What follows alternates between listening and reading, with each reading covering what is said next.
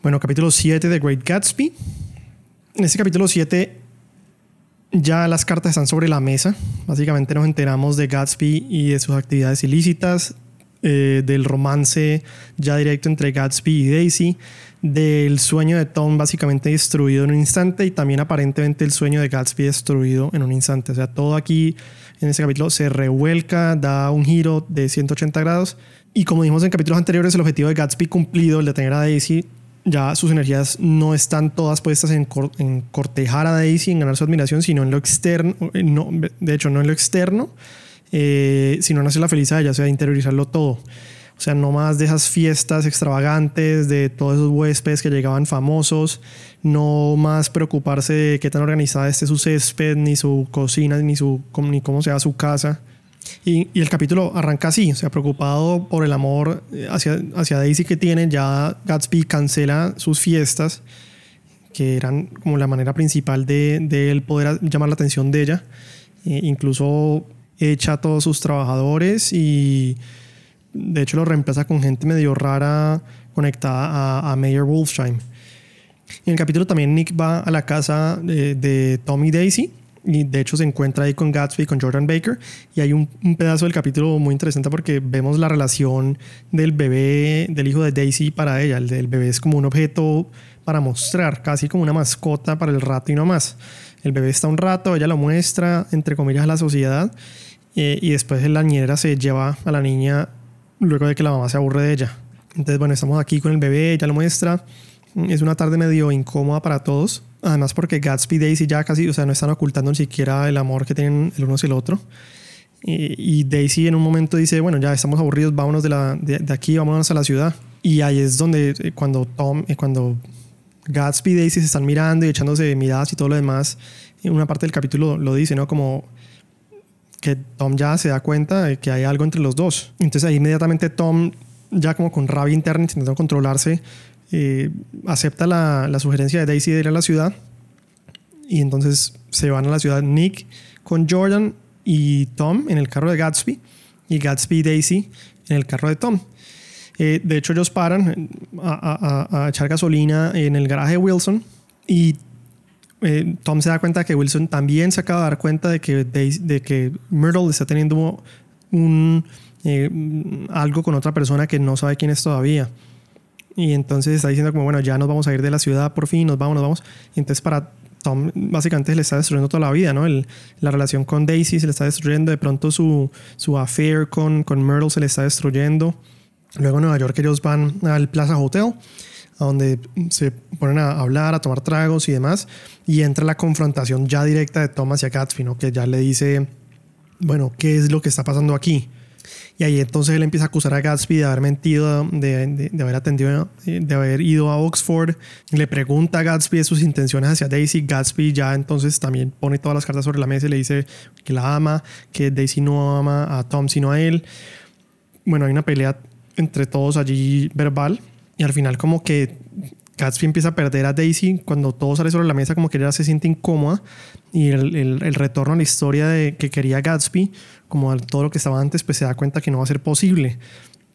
Que Daisy ya tiene su vida y, y, Daisy también se da cuenta de esto y ella se va cada vez más y más otra vez hacia el lado de Tom después de decirle que no, que no lo amaba. Se da cuenta de que, bueno, que sí lo ama también y que es más complicado de lo que espera tener Gatsby en este momento, de tener todas las cosas como él quería tenerlas. Incluso Tom le dice, pues a mí la verdad estoy tan seguro de que, de que Daisy no me va a dejar que andate con ella de vuelta hacia la casa y nos vemos allá en, en otra vez en, en, Long Island. Y cuando se están devolviendo, ellos, eh, Tom, Jordan y, y, Nick, paran a donde Wilson porque ha habido un accidente y se da cuenta, aquí, bueno, spoilers, pero se da cuenta Tom de que Myrtle fue atropellada y el carro que la atropelló fue el de Gatsby un carro bastante reconocido. Aparentemente Myrtle, pensando que era Tom, y como lo había visto previamente en el carro de Gatsby, pensó que era Tom y salió a recibirlo. Y el plot twist aquí también es que el carro de, Gatsby no lo estaba manejando Gatsby, no que lo estaba manejando Daisy. Daisy no alcanzó a ver a Myrtle, lo atropella, ellos siguen. Gatsby diciendo como, pues yo voy a coger la culpa por esto.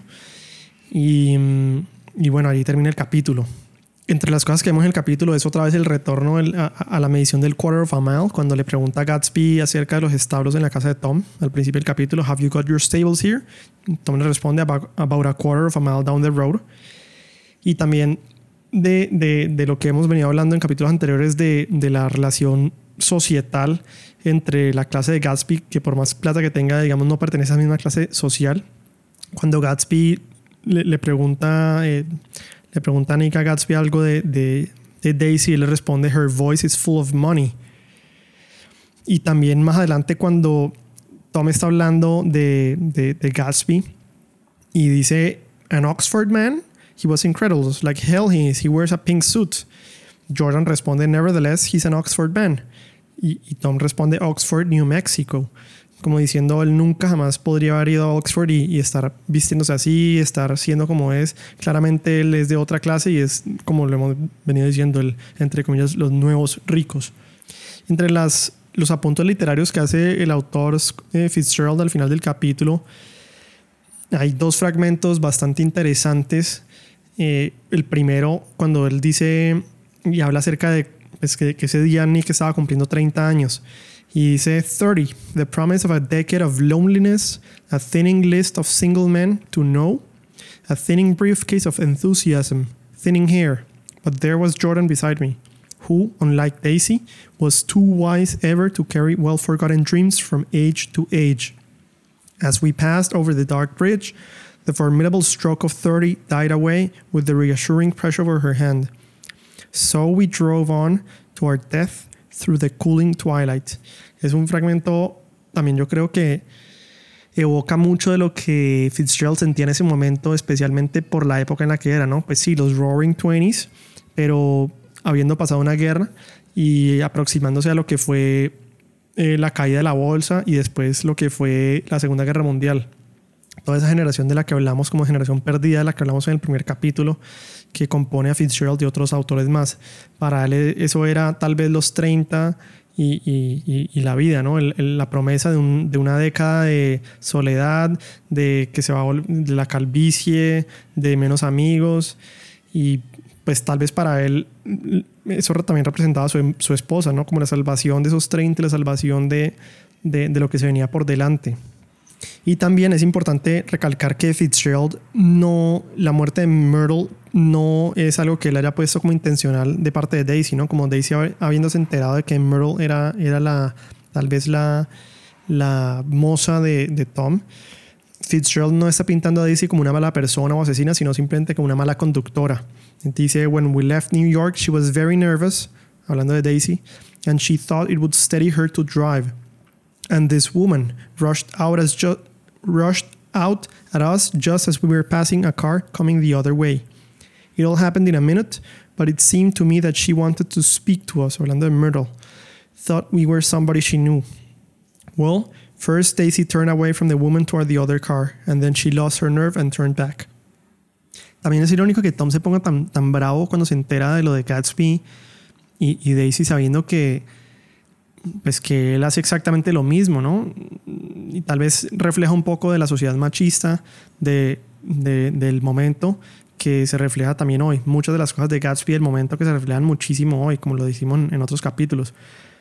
Pero cuando él se enfrenta a la infidelidad de su esposa, es válido su rabia y es válido la confrontación y todo lo demás, pero no cuando se enfrenta a su propia infidelidad.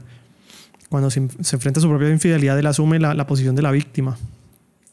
Y para cerrar el capítulo, este capítulo 7, hay un, como una dualidad entre, entre el, el Gatsby, el inicio, como lo hemos venido hablando del sueño de Gatsby, que siempre fue Daisy, alcanzar ese sueño, o en este caso también podría decirse el sueño americano, y cuando lo encuentra el sueño americano, que aparentemente no era todo lo que aparentaba ser. Eh, al, final la imagen de Gatsby casi patética, eh, esperando a Daisy a ver si le pasaba algo en la casa luego del accidente y Daisy y Tom tranquilos, pues entre comillas tranquilos, comiendo en la casa. Hay, una frase que, que, habla mucho de lo que, de lo que era esa situación.